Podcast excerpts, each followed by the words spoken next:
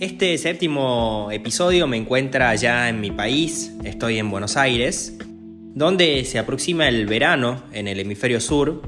Y una de las cosas que a muchos de nosotros seguramente nos gusta hacer en verano es tomarnos una cerveza bien fría. Así que la presencia de nuestro siguiente invitado no podría ser más oportuna. Estoy hablando de Marcelo Rogio. Él es ingeniero industrial, fundador de la cervecería Peñón del Águila, una cerveza con ya más de una década de trayectoria. Y en este capítulo vamos a hablar un poco de su historia, las ideas de cara a futuro y también, claro, de todas las curiosidades y palabras que rodean al mundo de la cerveza artesanal, como maridaje, malta, levadura, lúpulo y mucho más. Espero que lo disfrutes, recordándote que si todavía no lo hiciste me puedes seguir tanto en mi canal de YouTube como MS9, como en mi podcast como MS9 Podcast en todas las plataformas digitales. Hola Marce, ¿cómo estás? Bueno, un placer que estés acá con nosotros. Hola Mati, gracias a vos por el espacio, por la oportunidad. La verdad que, bueno, hace mucho que te quería tener porque te había conocido en una charla en, San Juan una vez a vos y a tu hermano y más o menos sé la historia obviamente de la tuya, la de la empresa, la de Peñón. Pero bueno, estaría bueno que, vos le cuentes un poco a la gente cómo empezó Peñón, eh, tanto la cervecería como el parque. Yo que, bueno, tengo 25 años como que... Eh, Involuntariamente fui dos veces al parque, cuando casi recién inauguraban, creo que un año después. Y, después también probé la cerveza cuando recién salió, creo que todavía no había lata, entonces como que más o menos sé la historia, pero estaría bueno que le cuente vos a la gente. Qué bueno. Sí, la verdad que es una historia bastante reciente. El parque tiene eh, algo así como 2007, o sea que estamos ya en 14 años. Mirá, cómo pasa el tiempo. El parque tiene ya 14 años, se inauguró allá en el verano 2007 febrero de 2007, si no me equivoco, eh, que bueno, fue un proyecto de mi viejo, él arranca en la cumbrecita, en las sierras de Córdoba, en la zona de tradición alemana, un lugar tan lindo, tan natural, eh, con un proyecto turístico inmobiliario, un loteo, un restaurante y un parque temático lleno de juegos al aire libre, todo basado en las temáticas centroeuropeas tan típicas de la zona. Hay un trencito, te reciben las aldeanas, bueno, has visto, hay un show, eh, juegos, tirolesas, arborismo, rappel. La verdad, un lugar hermoso, nuevas actividades también. Hay un restaurante muy lindo, que es el restaurante El Refugio de Gambrinus, eh, sobre las tres cascadas, un lugar fantástico frente a la Reserva Natural. Y bueno, cuando arrancamos este proyecto en el 2007, cuando estaba todavía en, en obra, yo estaba estudiando ingeniería industrial, yo en aquel momento tenía 22 años, 21 años, y mi viejo me dice, che, Marcel, leí en una revista por ahí que se viene el tema de la cerveza artesanal, que es algo que va a crecer mucho. Imagínate en 2007, en realidad 2006, eh, finales de 2006, mm, la cerveza artesanal era algo absolutamente incipiente, muy, muy chiquito. Y dice, bueno, ¿por qué no estudias Volteo? Ahí está estudiando ingeniería industrial. Y para agregar algo para ofrecer a, nuestros visitantes acá en, en Peñón del Aire. Con lo cual, bueno, ahí empecé a estudiar eh, cómo elaborar cerveza, empecé a hacer cerveza en mi casa, hice el primer curso. Empecé lo que se llama como home brewer, ¿no? como cervecero casero. Empezar a hacer las primeras pruebas, prácticas, prueba y error, pero ya con la idea de algún día hacer cerveza para ofrecer a, los turistas que nos visitaban, nos iban a visitar en el parque. Y bueno, así empezó a crecer la idea, el proyecto. Después yo me tuve que involucrar a full, primero con la FACU y después con, con el parque. Mi viejo me pidió que le dé una mano ahí en la parte turística. Y el proyecto de la cervecería quedó un poquito en stand-by, mientras ya incorporábamos cervezas artesanales de otras cervecerías de Córdoba, en la Cumbrecita, y hacíamos las primeras pruebas allá. Y bueno, y quedó un poco ahí en stand-by, y recién en el 2013 nos decidimos a full y abrimos la primera fabriquita muy chiquitita, acá cerca de la ciudad de Córdoba, y empezamos abasteciéndonos a nosotros allá en la Cumbrecita y a un par de bares más. Y en el 2000 15 es bueno, un poco el año de salto de nuestro despegue, en donde arrancamos una fábrica nueva, lanzamos las latas y lanzamos los bares Peñón, con los que hoy este, están, por suerte, en principales ciudades del país. Claro, claro. Y bueno, ya en este tramo final, lo que sería gin también, destilería. Exactamente, exactamente. Primero, como decía, bueno, arrancamos con la cerveza, como te digo, exclusivamente para, para el parque, para los visitantes. Era un anexo, un accesorio del proyecto turístico inmobiliario.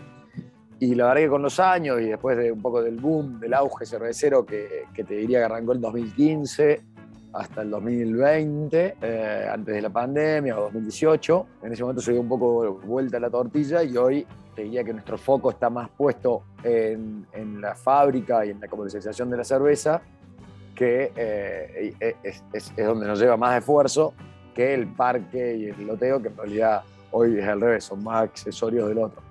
Y en cuanto a lo que es destilado, como mencionas, bueno, eso fue un poco un fruto de la pandemia. Cuando arranca la pandemia, marzo 2020, se acelera un poco algo que ya teníamos en mente, que era la idea de, de empezar a hacer algo con destilados y surge la posibilidad de incorporar la marca Covent Gin, que era un gin que se elaboraba en Córdoba. Nos asociamos, incorporamos la marca a nuestro catálogo, empezamos a producirlo en nuestra fábrica y empezamos primero con el gin, en sus cuatro variedades y después lanzando el gin tonic elaborado con tónica artesanal hecha por nosotros, tanto en barril para bares como en latas eh, para supermercados, bibliotecas y demás. Claro, claro. Eh, y bueno, eso con, con, lo difícil. Yo justo estoy tomando acá un, un October. Normalmente tomo, tomo mate en, en, en, las entrevistas, pero bueno, esta es una ocasión especial porque era con vos y, la, y bueno, la verdad que como decimos, un caballito de batalla que bastante premiada, creo que es, ¿no? Sí, sí, es una cerveza.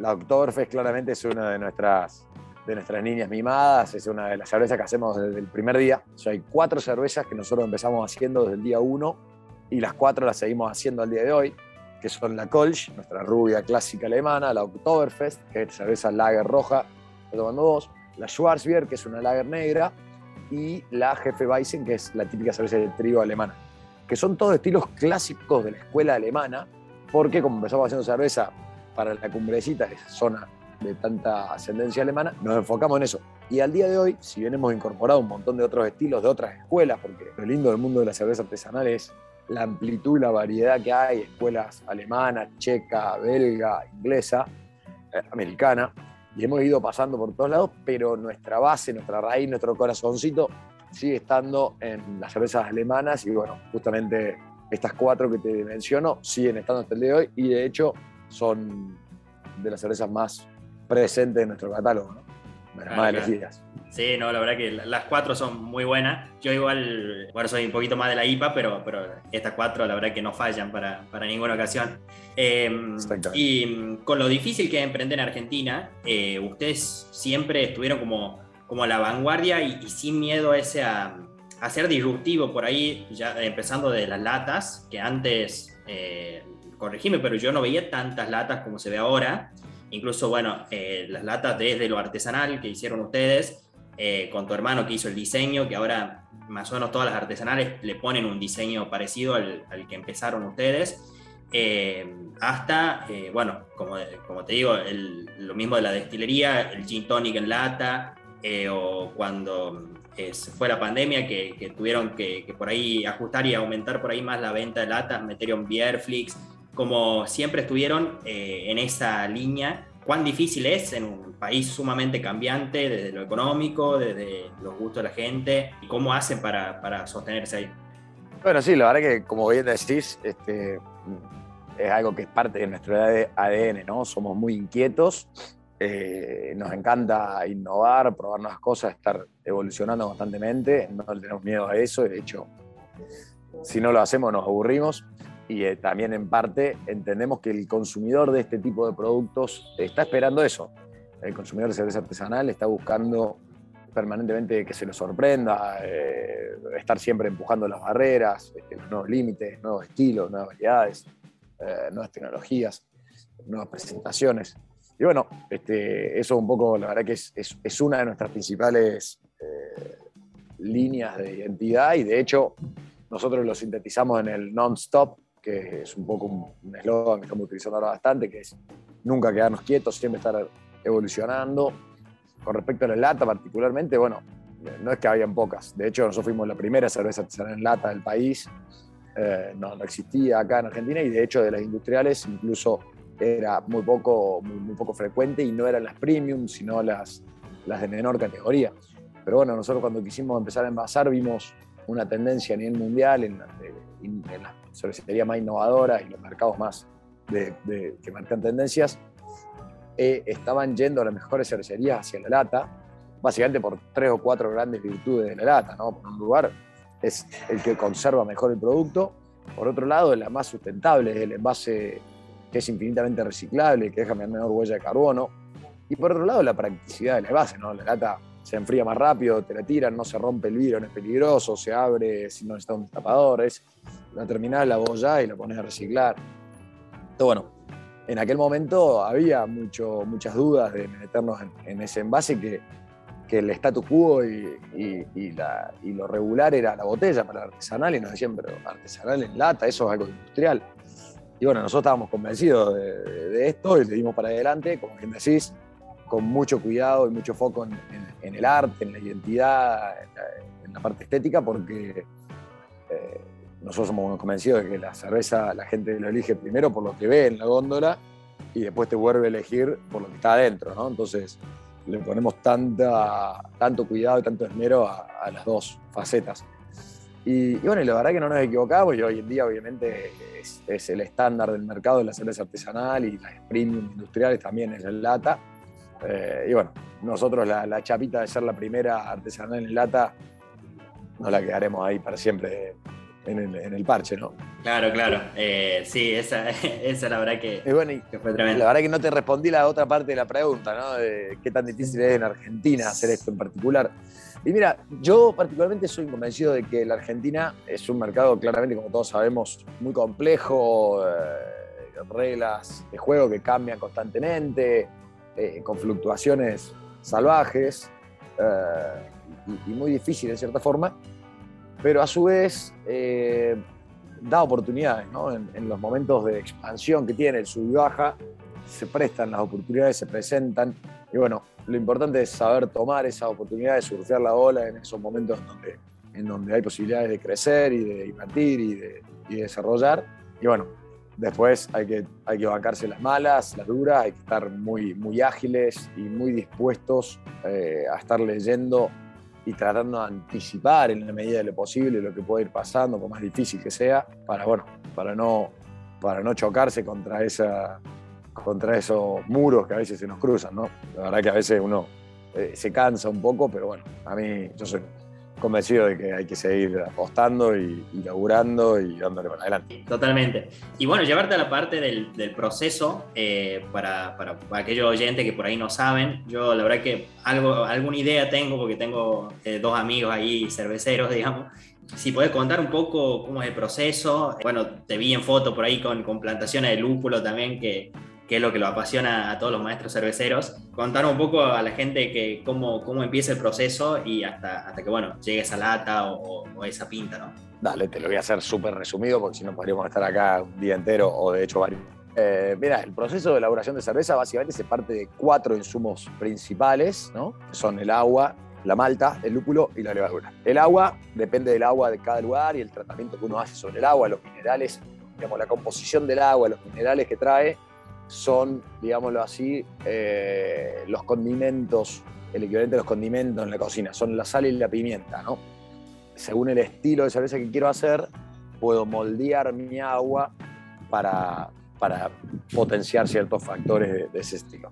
En segundo lugar, tengo la malta. La malta es generalmente eh, cebada malteada, que es, el malteo es un proceso que se realiza el grano, la cebada es un grano, eh, también existe malta de otros granos, como trigo, como avena, maíz.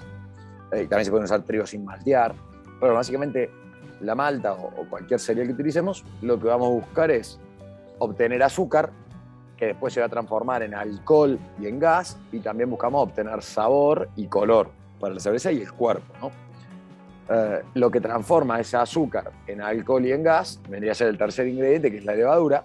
La levadura es un, hongo, una familia de los hongos, de la familia similar a la levadura de pan, utiliza, que va a tomar eh, el azúcar y lo va a convertir en alcohol y en gas. Y a su vez va a aportar ciertos, ciertos aromas y sabores característicos de cada cepa de levadura que utilicemos. Y después tenemos el lúpulo, que el lúpulo es una planta, nosotros utilizamos el flor, la flor del lúpulo, es una planta que se da en algunas regiones del mundo, se da en, la Patagonia Argentina, mayormente en el Bolsón, en el norte de Estados Unidos y en el norte de Europa, algo en Japón, en Australia, en Nueva Zelanda. Son dos franjas, una al norte y una al sur del planeta, eh, porque necesitan muchas horas de luz en el verano. Y bueno, utilizamos la flor y el lúpulo lo que aporta es amargor, aroma y sabor. Hay cervezas que tienen perfil más hacia la malta, como puede ser la Oktoberfest que estás tomando, como puede ser una Scottish, como puede ser una cerveza negra más maltosa. Y tenemos cervezas que tienen un balance más hacia el lúpulo, como pueden ser la característica típica es la IPA, la Session IPA y demás. Eh, y bueno, esos son los cuatro ingredientes básicos que va a tener cualquier cerveza. Y después podemos tener cualquier otra cosa que se nos ocurra al cervecero incorporar, que bueno, a veces que nos gusta jugar y nosotros hacemos cervezas con sandía, con frutos rojos, con miel, bueno, hay, las posibilidades son infinitas, hay cervezas con, con ajíes picantes, con chocolate, con cacao. Claro. Eh, la verdad que no hay, no hay límite en ese sentido, más que la creatividad y el secreto que está en tratar de conseguir balance, ¿no? equilibrio en lo que uno hace.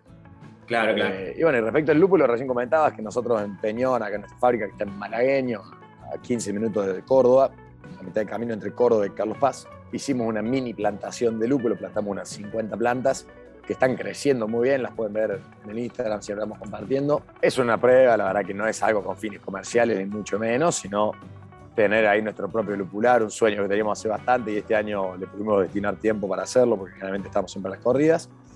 Y bueno, en febrero siempre se cosecha, si algo sale bien y sacamos alguna florcita, invitaremos ahí a colegas y a seguidores a, hacer una mini cosecha del lúpulo y, ¿por qué no?, cocinar una cerveza con, con lúpulo cordobés, ¿no?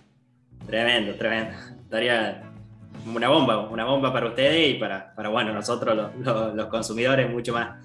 Eh, y hablando de eso, eh, la, Peñón Fest vuelve, la que hicieron una vez, que bueno, después por el COVID. La, hicimos varias veces. El Peñón Fest, para los que no saben, es un festival que hacemos en nuestra fábrica, justamente afuera de la fábrica, que obviamente invitamos a recorrer también la fábrica, a ver el proceso. Y es un festival increíble que ya lo hicimos tres o cuatro ediciones antes de la pandemia eh, con música en vivo, muchos artistas, food trucks y obviamente muchísima cerveza. Y bueno, después por pandemia tuvo que estar eh, en el freezer por un tiempo y bueno, ahora que lo mencionas, ahora el 11 de diciembre, a confirmarse, pero te tiro ya la fecha, porque soy ansioso. el 11 de diciembre, muy posiblemente, eh, hacemos la, la, primera edición en estos tiempos del Peñón Fest, que es al aire libre, obviamente con con, con los cupos correspondientes, así que muy, muy contentos. Y este año le vamos a dar un enfoque un poquito particular que está alineado con el Peñón Fest Emergente, que es una acción que hicimos eh, ahora, que está recién por terminar todavía, que es eh, un concurso de bandas emergentes para bandas y para solistas que, que bueno, que la pasaron muy mal estos, estos meses de pandemia, en donde no tuvieron la posibilidad de tocar en vivo, de, de mostrarse. Bueno, el Peñón Fest Emergente, la idea es que se puedan presentar, que la gente los pueda escuchar. Hay una playlist que va a estar sonando en todos los bares de Peñón. Y un jurado eligió 20 finalistas que ya están elegidos. Y de esos 20 finalistas, los 20 van a tocar en vivo, uno en cada bar Peñón. Y el ganador va a tener unos premios increíbles que incluyen eh, dinero efectivo, un viaje a nuestro parque, a nuestra fábrica, la posibilidad de grabar dos temas en estudio. Y bueno, este, seguramente algunas de estas bandas van a ser invitadas a tocar eh, en el Peñón Fest en vivo en nuestra fábrica de diciembre. Tremendo, tremendo, tremendo esa primicia de fecha y bueno, le decimos a la gente que, que siga las redes de, Peñón para, para, enterarse más. Absolutamente. Y, Peñón Cerveza en Instagram. Y la última, antes de pasar a preguntas un poco más personales sobre vos, eh, sobre el maridaje, esa palabra que por ahí ahora está mucho más de moda, que, siempre yo te sigo en Instagram, siempre veo tus historias maridando, ¿Eso cómo se determina? ¿O, es idea de, alguien? ¿O, se, debe estudiar algo de eso como para saber y decir, bueno, me estoy tomando algo y estoy mareando bien o estoy mareando mal? está muy buena la, pregunta. La verdad es que maridajes es algo que tiene muchísimo de subjetividad, ¿no? Cada uno eh, va a percibir diferente que el otro. Por supuesto, existen ciertos lineamientos que se pueden estudiar, leer, hay cursos y demás. Yo, he estudiado bastante porque me interesa mucho, soy soy gordito de, alma, de sabor y, aparte me gusta mucho la bebida y la comida y, el maridaje es lo que potencia esas dos cosas, ¿no? Es, un buen maridaje lo que hace es, estás comiendo A, estás tomando B, si el maridaje genera un C que sea mejor que, que cada una de las dos cosas por separado, bueno, es un maridaje exitoso, ¿no? Claro, claro. Y bueno, hay algunos lineamientos, algunas guías que están muy buenas a la hora de pensar maridajes, pero después el secreto es que cada uno pruebe y vea qué es lo que le funciona y no le funciona. Lo que está de bueno en este tipo de guías, estos consejos, que podemos hablar de algunos, es saber por dónde empezar y por, y por dónde buscar, porque si no, obviamente las posibilidades son infinitas, ¿no? Y, bueno, este, este, estas ideas, como por ejemplo, maridajes por complemento. ¿Qué significa maridaje por complemento? Bueno, sabores similares en la comida y en la bebida que se van a potenciar. Es decir, una cerveza como la que estás tomando vos, que tiene determinadas notas corteza de pan y leve caramelo, va a andar muy bien con platos que tengan esas notas, hacer un maridaje por complemento. Por ejemplo, un flan, un budín de pan, con notas de caramelo, pan, eh, va a ir muy bien, es un maridaje por complemento. Después un maridaje por contraste, por ejemplo, es todo lo opuesto. Sabores opuestos que en ese choque generan una explosión que hace que se intensifiquen los sabores y genere una sensación placentera. Por ejemplo, está un torfe que está tomando vos, que tiene algunas notitas dulces y a caramelo. Por contraste va a andar muy bien, que es uno de mis maridajes favoritos, con un queso azul, un roquefort, salado, salvaje, levemente ácido, choca con el dulce y se potencia y te invita a seguir comiendo, la cerveza te invita a seguir comiendo el queso y el queso te invita a seguir probando la cerveza. La otra es el maridaje por corte, entonces son las tres C que son fáciles de recordar, contraste, complemento, contraste y corte. El mariaje por corte tiene que ver con, eh, más que nada con sensaciones en boca eh, y en el paladar, en donde, por ejemplo, postres muy untuosos o grasosos como un brownie de chocolate o una, mousse de chocolate, o comidas muy grasosas que nos dejan grasa en el paladar, una cerveza, por ejemplo, de alto contenido alcohólico, ayuda a limpiar, porque las grasas se disuelven mejor en el alcohol. Entonces esa cerveza nos va a limpiar la, grasa y nos va a invitar a seguir, generar un corte en el paladar. Eh, otro ejemplo. Algo como la, Negroni que sacaron ustedes con. Exactamente. Claro, casi 10%. Una cerveza de 9, 10 grados de alcohol va a ayudar a disolver esa grasa y nos limpia el paladar. y un último, eh, o dos cositos más en cuanto a maridaje. Uno sería lo que tiene que ver con las intensidades, ¿no? Tratar generalmente de respetar las intensidades. Eh, si bien hay excepciones, como todo, generalmente comidas de sutiles, delicadas, suaves, llamemos pollo, ensalada, pescados muy livianos, van a andar bien con cervezas más bien livianas y más suaves, y a medida que subo la intensidad del plato, tengo que ir subiendo la intensidad de la cerveza, ¿no? Este, de lo contrario, tener, puedo tener una cerveza muy intensa, muy potente, me va a opacar y me va a hacer desaparecer un plato muy, muy delicado. Y por el contrario, una cerveza muy livianita, muy fresca, muy delicada, no va a estar a la altura de acompañar un plato muy intenso y complejo con mucho cuerpo, ¿no? Eso también está bueno. y el último, que sería el quinto que yo siempre trato de recomendar también, son los que llaman los mariajes regionales, que por algún motivo, digamos, eh, por decir una cosa, ¿no? Eh, la gente de Bavaria, de Baviera, en Alemania, comen las salchichas con chucrut y toman la cerveza Pilsen o Hefeweizen de trigo. Sí. Y el que come y cocina y el que hace la cerveza eh, se suelen cruzar, son la misma gente. Entonces, típicamente las bebidas de una región generalmente van bien con los platos de esa región.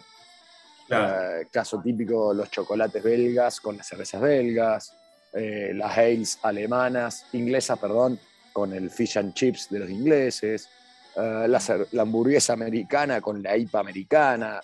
Eh, claro. Te decía recién la, cerveza de trigo alemana con la salchicha con chocolate alemana. Y así tenemos muchísimos, muchísimos ejemplos. Sí, sí. Sí, estuve hace poco, bueno, en Bélgica, en Alemania, increíble cómo toman los alemanes, sobre todo los de Baviera, Unos coches. sana envidia. Va, nada de sana, envidia, envidia pura, ¿no?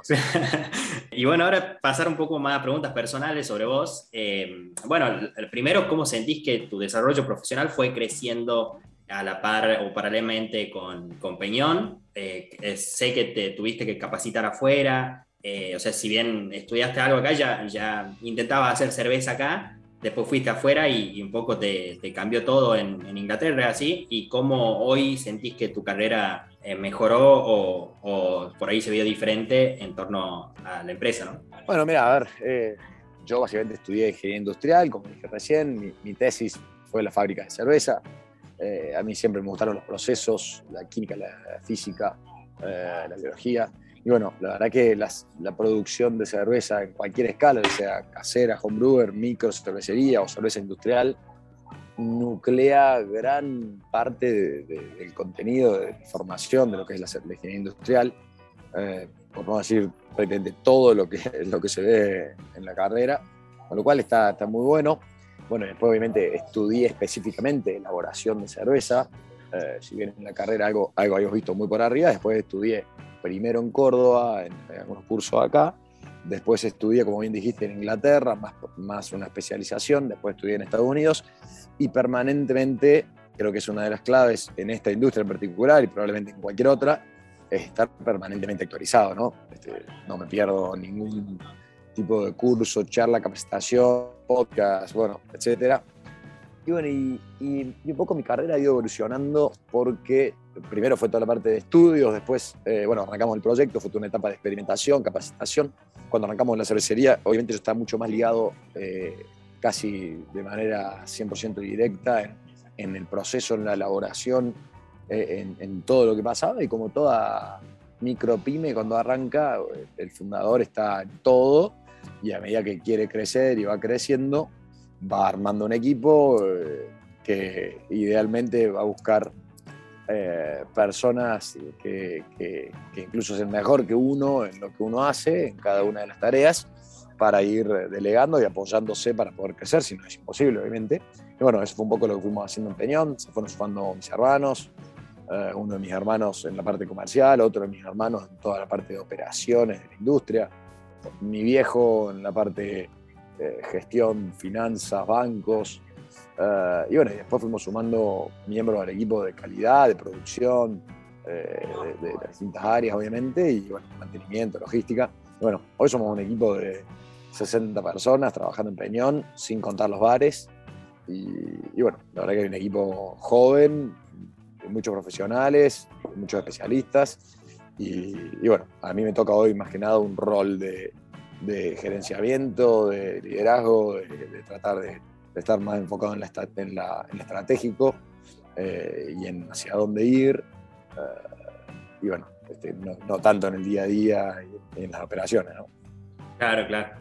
Eh, sí, me imagino y, y, bueno, está buenísimo que así sea porque un grupo bastante grande de personas y, y bueno, eso lo favorece un poco a todo, a seguir aprendiendo entre todos. Y llevarte un poco a los viajes, este podcast también tiene contenido de, viajes, que hiciste, bueno, vi bastante que hiciste. Eh, uno en particular que, es, eh, que me llamó la atención fue las abadías que hiciste en Bélgica, donde por ahí hay una cultura de los, monjes haciendo cerveza. Eh, ¿Cómo fue eso para vos que sos fanático de la, cerveza y, cómo aprendiste estando ahí? ese fue un viaje hermoso justo antes de la pandemia, no me fue el 2019, creo. Y bueno, tenía pendiente ir a Bélgica, la verdad que había ido a Bélgica, pero en mis inicios como cervecero todavía estaba muy, muy, muy verde.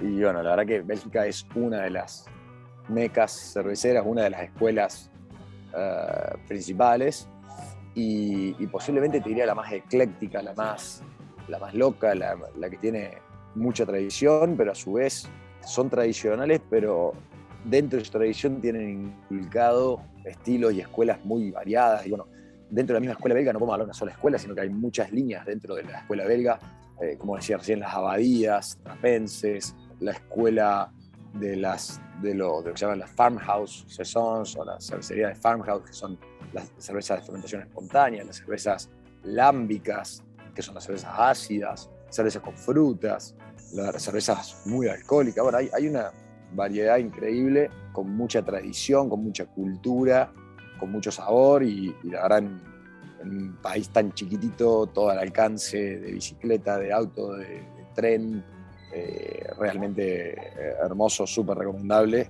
Y, bueno, este, muy, muy recomendable para cualquiera que esté interesado en la cerveza y el que no esté interesado también. La verdad que Bélgica Nada puede salir mal ahí, es un país tan lindo, tan ordenado, con un tan chiquito, con una gente, una población recontra mil amable y educada, y que aparte se especializan en hacer cerveza, chocolates y papas fritas. fritas. ¿Qué, puede salir mal? Ni nada, nada. No necesito más nada.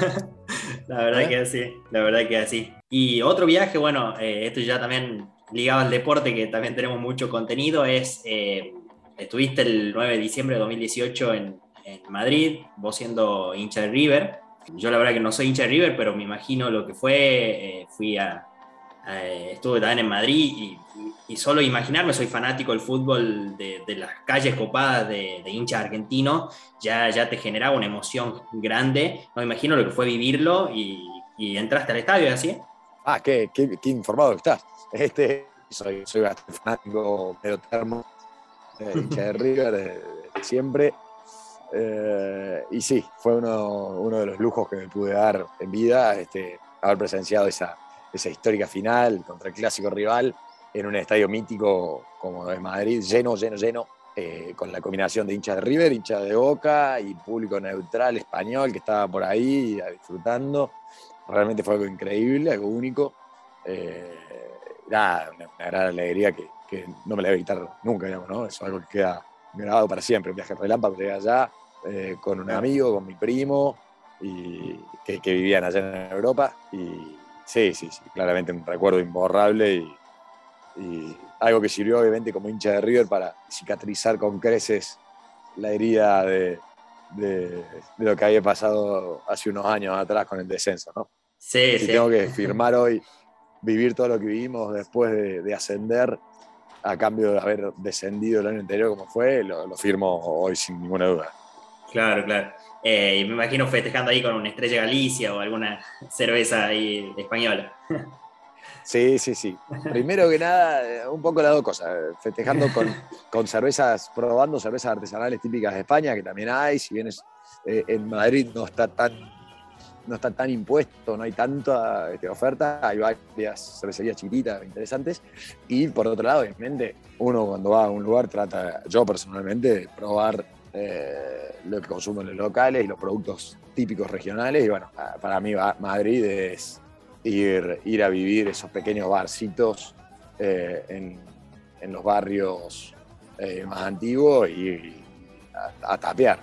Tapas, cerveza, cerveza lager industrial de ellos y, o, un tinto de verano. y bueno, algunos pinchos, algunas tortillas, este, ah, croqueta. Increíble que tienen las croquetas, esa cocina tan increíble que tienen los españoles. Si bien yo soy mitad español, mitad italiano, por, herencia, digamos, de familia, como seguramente la gran mayoría de los argentinos, en cuanto a la cocina, yo personalmente defiendo el español. La italiana me encanta, tiene muchas cosas buenísimas, ¿eh? pero si tuviera que elegir una sola cocina para comer el resto de mi vida, es la española por la variedad que tiene. Sí, sí, sí, la verdad que tiene más variedad. Y bueno, para cerrar, eh, siempre hago un ping-pong, así de, preguntas rápidas, eh, por ahí un poquito eh, difícil, no sé, en tu caso. Bueno, la primera es una ciudad en el mundo que elegirías, ya sea para ir a conocer o, que sientas que decís, bueno, esta, si no hubiera vivido en Córdoba, esta sería mi ciudad en el mundo. Bien. Mira, si es para vivir, justamente estamos hablando de Madrid, te diría Madrid, este, una ciudad que de chico no me convenció la primera vez que la visité, siempre me tiró más Barcelona en España, pero hoy por hoy, si yo tuviera que vivir en una ciudad, eh, Madrid me parece una, gran alternativa, creo que tiene un ambiente increíble, una gente bárbara, comida, cultura, Madrid me, gusta mucho. Y para visitar, eh, ah, difícil, pero bueno, una cerveza que, una, perdón, una ciudad que, me encanta, que también hablamos, es, Bruselas, justamente claro. Bélgica, por, el ambiente, por la cultura, por la cerveza, por, todo lo que pasa ahí también. Y no una ciudad, Bruselas, que esté mucho en el calendario turístico de Europa de las ciudades típicas, ¿no? Ah, sí, Pero bueno, a mí me encantó y tenés ahí cerca todas las otras ciudades turísticas muy lindas de Bélgica, como Brujas, eh, Gante, claro. ciudades muy lindas, ¿no? Sí, obvio. Esto un poquito más difícil. Si tenés que mm, elegir un estilo de la cerveza de Peñón, o sea, si te dicen, tenés que tomar este estilo hasta que te mueras, ¿qué estilo elegiría, digamos, no tenés otra opción? Mira, cuando siempre me preguntan cuál es mi cerveza favorita, yo digo que es, es, lo mismo que me pidas elegir cuál es mi hijo favorito. Tengo dos hijos y no podría elegir nunca uno de los dos, ¿no? Ahora, si la pregunta es, me gustó cómo la pusiste, no es cuál es mi cerveza favorita, sino si tuviera que tomar un solo estilo de cerveza o una sola cerveza peñón por el resto de mi vida, claramente sería una lager. Eh, y probablemente sería la Mexican Lager hoy por hoy, eh, o, o, la, o la Kelch, que si bien no es una lager, es una cerveza híbrida entre ale y lager. Eh, ah. claramente creo que iría por ahí, ¿no? Cervezas de, de balance, tomabilidad, uno nunca se va a cansar de ese estilo. Y es un tipo de cerveza con el cual no podría vivir sin ella, digamos, ¿no? Sin el cual no podría vivir de una forma exagerado, claramente, ¿no? Pero eh, es la cerveza que, que, con más frecuencia uno consume. No, y ahora para el verano la Mexican Lager es ideal. Entre otros estilos. para el verano tomo mucho cervezas ácidas con frutas, la 12, que es una cerveza ligeramente ácida y salada, con fruta también. Esas son cervezas que, que en el verano eh, son la, máxima expresión de, de refrescancia, digamos. Sí, sí. Eh, este otro también del estilo, si te dicen eh, caes a, uno de estos tres lugares eh, también para pasar el resto de tu vida y te dan a elegir Bélgica, Alemania o República Checa, ¿cuál país de los tres elegís? ¿Para habitar? Sí, o sea, tres países con mucha cultura cervecera y, cuando uno habla de Europa siempre compiten esos tres. Sí, me quedo con Bélgica, me quedo con Bélgica, por la diversidad de la escuela cervecera y como te dije, por el por, el, por la gente también. Eh, Alemania tiene ciudades increíbles y una cultura cervecera fantástica también. Pero, ay, qué difícil. Me la puse muy difícil. Entre República Checa me gusta también, pero te digo que en esa pelea queda tercera y entre Bélgica y Alemania me la dejé difícil. Me voy a reservar el derecho de, no elegir una de las dos. Está bien, está bien. La ventaja es que República Checa es que es más barata que las otras dos. Ah, Eso sí. Es cierto, es cierto. Pero, bueno, no pusimos la parte económica en la Claro. Esta es por afuera de la cerveza. Es Ferneo vino. ¿Qué preferís mm. de esos dos? Consumo los dos, pero si tengo que elegir uno, vino. Bien soy, ahí. Soy muy consumidor de vino. Bien ahí. Eh, ¿La Mona o Rodrigo? Sí, no sé si te ah. gusta el cuarteto, pero. no soy un mega fanático del cuarteto, pero sí creo que son dos personalidades icónicas de Córdoba. Creo que la Mona es, eh, es literalmente un monumento vivo y creo siempre, digo que siempre pienso en esta época, hablo y digo, lo que hubiera sido Rodrigo si no hubiera muerto en joven, si siguiera vivo el día de hoy, con el carisma que tenía Rodrigo en el mundo de las redes sociales, uno no puede imaginar dónde habría llegado, ¿no? Porque hubiera tenido, creo yo, una ascendencia y una, y una y una influencia enorme en el público, me imagino. Eh, así que, pero bueno, si tengo que elegir, este, está bien, no voy a, no voy a elegir. está bien, está bien. Me cuesta, me cuesta mucho. y la última ya, em, ¿a qué famoso internacional, eh, ya sea del palo de la música, de, del cine, de, del arte, lo que sea, le invitaría a una, una cerveza peñón? ¿Internacional puede ser de cualquier parte del mundo? Sí, sí. Una estrella. Famoso, personalidad. Ah, Estrella. Qué difícil, qué difícil, qué difícil. Posiblemente eh, Elon Musk. Elon Musk, bien. Elon Musk, creo que es un tipo que, con el que puedas compartir cinco minutos, debe ser de un nivel de enriquecimiento increíble. Fue el primero que se me vino a la cabeza por, por lo que es, eh, por lo que ha hecho, por, por su capacidad permanente de innovar, de, ser disruptivo y, de hacer cosas nuevas eh, y hacerlas con, con el nivel de lo que ha hecho, sí, definitivamente alguien me gustaría compartir una cerveza. Aparte, parece ser alguien poco aburrido para compartir, digamos, el rato, ¿no? Sí, sí, un verdadero crack. Eh, bueno, Marce, este fue el, ping-pong y la entrevista. Eh, espero que la hayas pasado bien. Eh, muchas gracias por, por haber estado acá. Matías, muchísimas gracias a vos de nuevo. Este, espero que haya servido y bueno, a disposición siempre y gracias por, por ayudarnos a seguir difundiendo lo que hacemos. Dale, muchas gracias y bueno, que sigan los éxitos y espero estar pronto ahí visitando la, la planta. Estás invitado formalmente. Dale, dale, gracias.